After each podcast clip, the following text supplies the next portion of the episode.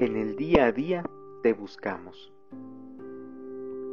El camino recorrido durante esta Pascua nos ha regalado la inmensa posibilidad de confirmar nuestro pronunciamiento por la vida.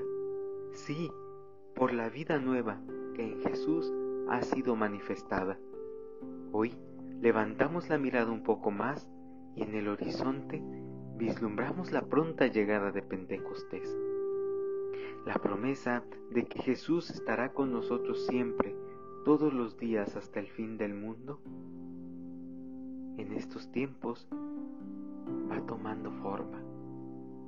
Se presenta delante de nosotros para que con mucha fe, con mucha devoción, abramos los brazos y la acojamos con verdadera pasión.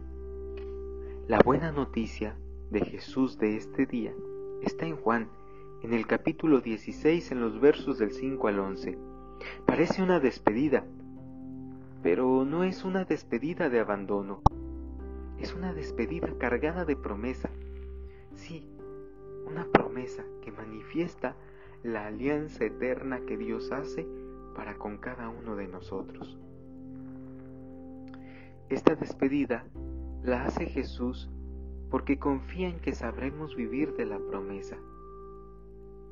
Esa promesa es la que hoy día tenemos que tener como referencia, porque ya nos ha sido dada durante este tiempo de Pascua.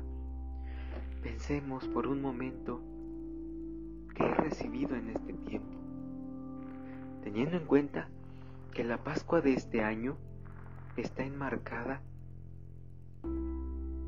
en una pandemia, en una crisis, en un elemento de realidad que nos ha hecho contemplar tan de cerca lo vulnerables que somos, lo expuestos que estamos cada uno de nosotros. Pensemos que aún en esa situación qué es lo que he podido tener, qué es lo que Dios me ha regalado vivir. Nuestra fe no tendría que infantilizarnos, trayéndonos de la mano siempre. No, no, no.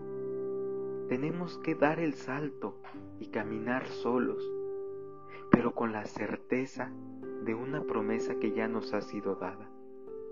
Es lo que tenemos que mantener que nuestra fe, nuestra esperanza sea capaz de romper contra toda tentación de incredulidad y pecado. Hoy te invito a que renueves tu fe en la promesa hecha por Jesús y que busques un momento para estar a solas con Dios. Y entonces, al agradecer que estás vivo, que estás viva, puedas expresar desde el fondo de tu corazón, Señor, en el día a día te busco, consciente de necesitarte. A veces inquieto porque pareces lejano, otras veces muy seducido por tu intimidad. A veces te encuentro por sorpresa y me llenas de alegría.